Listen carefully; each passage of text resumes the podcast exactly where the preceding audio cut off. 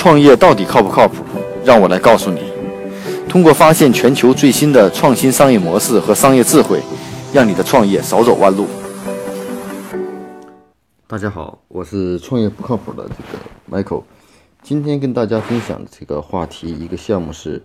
呃，艺术内容的变现平台，叫叫 Patreon，呃，刚获得了 C 轮融资，估值高达了四点五亿美元。那我们看看这是一个什么样的一个公司呢？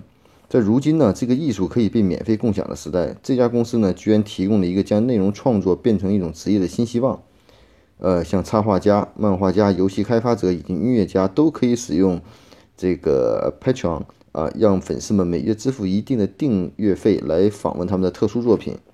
作为回报呢，平台只收取百分之五的服务费。那目前这个平台已经拥有了将近五万名的创作者和一百多万的订阅用户。平均每个月支付十二美元就可以获得早期和独家的内容。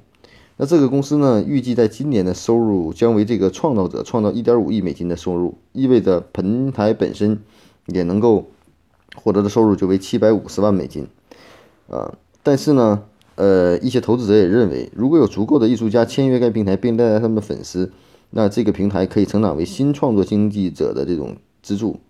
啊。据了解呢，这个公司目前已经完成了一个 C 轮的投资，呃，估值已经高达了四点五亿的美金，啊，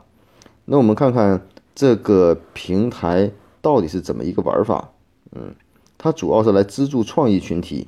那比如说一个音乐家和录像师啊，一直想方法让自己的作品创作的作品创造足够的收益，但是他发现像这个 Kickstarter 这种众筹平台的项目，并不能为专注于创新的艺术家们提供稳定的资金流。而那些平台呢，偏重于这种智能硬件设备，因此呢，他就创建了这个这个平台，来资助这些创意的群体啊。呃，那这个平台呢，呃，可以让这个创作者呢，他给开创者开发了一套的工具啊，其中部分呢可以去额外的费用啊。平台的收入呢，主要包括一些，还可还甚至还包括一些销售一些活动的门票或者商商品，帮助创作者创造更好的与粉丝的沟通啊。但它最大的优势是什么呢？就是对能在其平台上获利的内容类型的限制相对宽松一些。那说白了，这也是它吸引用户的一个点。比如说一些色情画作、成人游戏、大麻相关的新闻和娱乐，这些吸引了大量的订阅用户。所以呢，我们也可以看到，在内容吸引用户上，它完全的符合互联网的这个三俗的一个精神啊。所以呢，这也是互联网上用户的一个很大的特点啊。那这些呢，给一些用户带来了大量的这种订阅的量，同时呢，也给用户。带来了一些呃平台呢带来的一些呃广告的收入，但是这样的措施呢其实也是一把双刃剑啊。那有些人呢就会喜欢，有些人就会发一些仇恨的言论等等等等啊。所以呢，其实看到我们这个平台也是在这个呃在这个两方之间进行游离或者利用一些边缘的政策在往前推广。其实这是很多互联网平台呃在初期做推广或运营的时候一个很大的一个问题，很大的面临的一个问题，也是一种方法。另外呢，它也发展了这种叫分销的机制，啊，分销的机制就跟国内的我们现在三级分销一样，啊，内容创作分销正逐步向在线分销，啊，然后呢，视频的制作者以及其他创作者以及分销者通过这种呃分销的方法，能够获取多呃多方的这种利益，啊，所以呢，这个平台呢，已经将一部分小众的艺术家和小部分的观众联系在一起，并且通过这部分的小部分的观众和小部分的艺术家，将将整个平台推向整个的这个互联网。啊，那今天跟大家分享这个案例呢，其实给大家带来的一个启示，就我们可以看到，其实在这个互联网的这个应用和发展的这块的这个这个空间里头啊，我们会发现很多的平台和项目都存在着一定的这个互联网的玩法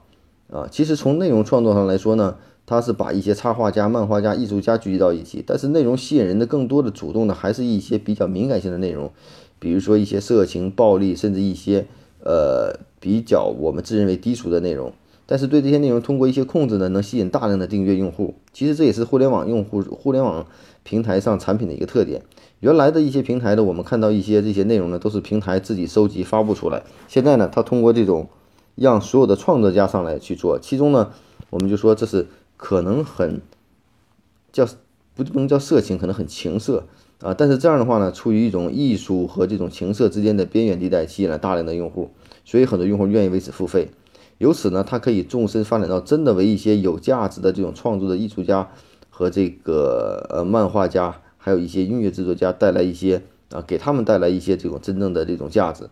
啊。所以这样的平台目前估值这么高，也是从市场上来说，可能它也存在一个很大的细分。那目前纵观国内的这种平台上，啊，内容变现上是否有很好的模式呢？我们知道内容变现最多的一种方式，大家就是通过这种呃广告的方式来变现。那通过按月付费的方式，能不能给内容变现？我觉得这也是一个很好的方法。至少国内有一些平台，或有一些平台也做了给内容创作者做了这样一些机会。呃，付费你可以看这个用户的朋友圈。付费可以看其他的东西，但是这些的内容呢是个碎片化的，并不是个体系化的内容。那我们看到国内的快手这样的平台，其实能够如此的火爆，我们看上面的内容，可能很多人也不是特别感兴趣，但是却吸引了大量的互联网的用户。那它的模式其实也是通过这种，我们可以看到是什么？是通过广告的模式来收费。那我们愿不愿意付费去看呢？其实像这个一些音频，像一些视频的网站，大量的电视剧和原创的东西已经开始视频收费。那除了这些视频的内容以外，是不是有更好的内容，能让我们利用碎片化的时间也去通过付费观看呢？我觉得这是一个可以去探讨的方向啊。如果你的内容足够好，如果你的足够吸引，其实很多用户是愿意去付费看的啊。我觉得这是一个可能对国内的内容创作来说，可能是一个启发啊啊。所以说，希望通过今天的分享呢，给大家带来一些新的创意和想法。